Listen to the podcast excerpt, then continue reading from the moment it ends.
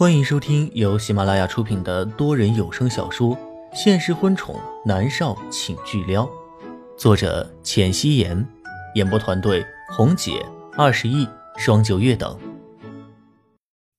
第一百九十九集，南离泽早就通知他们过来了。江婉竹做了这么下贱的事情，还想瞒着，真是做梦。江婉竹的身子猛地一颤。整个人仿佛失去了支撑，直接摔在了地上。哎呀，婉竹啊！汪兰担忧的看着他，用了好些力气才将江婉竹给扶起来。江婉竹的脸色惨白的没有一丝血色，一双眼睛转来转去的六神无主。他二十八年的好名声就这样毁了。原以为和南离川成了之后，虽然也会面对这些。但是是和南离川一起面对的，他并不害怕。可不曾想，现在下地狱的只有他江晚竹一个人。江晚竹甚至浑身颤抖了起来，牙齿都在打颤。晚竹啊，晚竹，你怎么了，女儿？汪兰几乎是要被吓坏了。他从来没有见过江晚竹这副样子。他将江晚竹抱入了怀里，紧紧的抱着，低声道。婉竹啊，别怕，不管发生什么，有你爸和我在呢。别怕，我们给你做主。江婉竹的脸色越来越白，她的身子抖得更加厉害，眼泪不断的流下来，根本就不受自己的控制。她现在正在精神崩溃的边缘挣扎着。这一会儿的功夫，南国君和冷月娥就已经走了进来，两个人的脸上都是笑容。南国君看向了江勋，笑着道：“老江啊，南离泽给我打电话，说让过来谈谈和婉竹的婚事，我们终于要结成亲家了。”冷月娥也是一脸的笑容：“是啊，真不容易呀。”江勋是一个有脑子的人，见江婉竹如此反常，他的心里升起了一股强烈的不安感。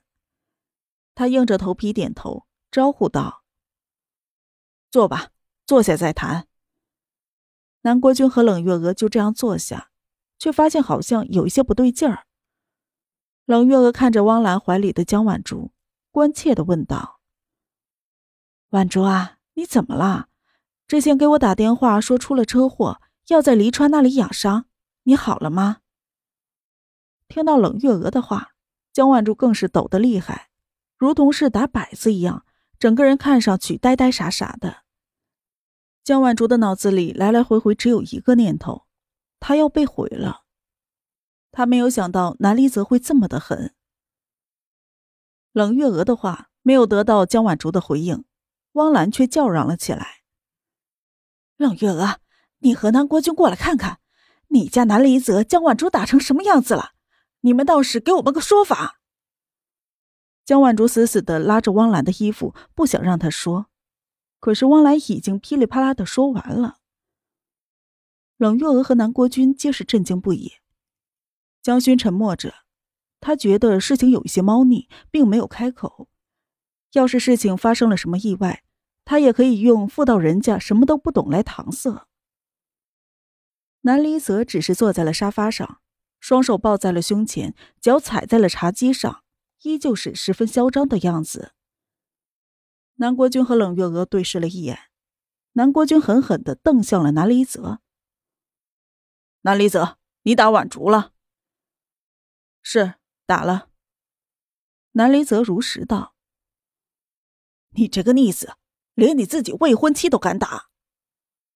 南国君被气得脸红脖子粗，甚是觉得丢脸，扬起了手就要打南离泽。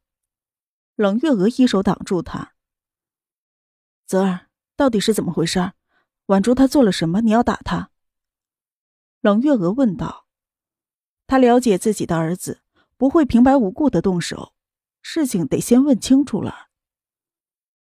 南离泽踩在了茶几的脚，放了下来，转眸看向了江婉竹，冷笑道：“江婉竹，你自己做的丑事，是我替你说，还是你自己说？”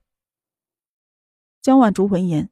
在汪兰的怀里面颤抖的更厉害，动了动嘴唇，一个字都说不出来。他自己说吗？这么丢脸的事情，他怎么开得了口？南离泽说：“南离泽要是添油加醋的说，那他还不得？”江晚竹觉得自己进退两难，他不知道该怎么办了，面色是越来越苍白，浑身止不住的发抖。汪兰却吼道：“不管婉竹做了什么错事儿，你也不能打她打的这么狠。她是女人，又是你的未婚妻，南离泽，你简直无法无天。”南国君蹙着眉头，听到有内情，他的情绪也稳定了下来，看向南离泽。南离泽，你说怎么回事？南离泽转眸看了一眼瑟瑟发抖的江晚竹。目光落在了汪兰一副要讨说法的脸上，唇角微微的勾起。江晚竹回国不回家，而是直接去找了黎川。她后悔了，不想嫁给我，想嫁给黎川。奈何黎川现在有了渊熙，不搭理她。她几次三番的耍小聪明，留在黎川的别墅里。昨天她给黎川下了药，想生米煮成熟饭，哪知道被林芳识破了。袁熙看到他和黎川抱在一起跑了，现在都不知道人在哪儿。这种对自己的小叔子藏着不该有的心思的女人，不该打吗？南离泽的一番话说的，在场的人都面色惨白。不要说了，不要说了。江晚竹的身子从汪兰的怀里滑下去，蹲在了地板上，疯狂的大吼。他的声音尖锐刺耳。他已经是情绪崩溃了。汪兰低头看着江晚竹如此失态的样子，他知道南离泽说的是真的。一时间，汪兰的脸好像被人狠狠的打了两巴掌一样疼。他看着江晚竹，真是又生气又心疼。晚竹啊，你糊涂啊！他喜欢南离川，大可以在和南离泽解除婚约了之后再去追啊。现在这算是怎么一回事儿啊？伯母，在古代，江晚竹这种行为是要进猪笼的。我只是给了他一巴掌，严重吗？南离则冷冷的看向汪兰，汪兰瞬间哑口无言了。他抬眸看向江勋，江勋看向江晚竹，眼神里面都是失望和憎恨。他的老脸都被丢光了，还讨什么说法？南家不追究就是好的了。他有一些紧张的看向南国君。南国君蹙着眉头看了看南离泽，又看了看江晚竹，一时间心里也是乱如麻，并没有说话。冷月娥却着急了，她看向南离泽：“你说约西跑了，去哪儿了？找到没有啊？”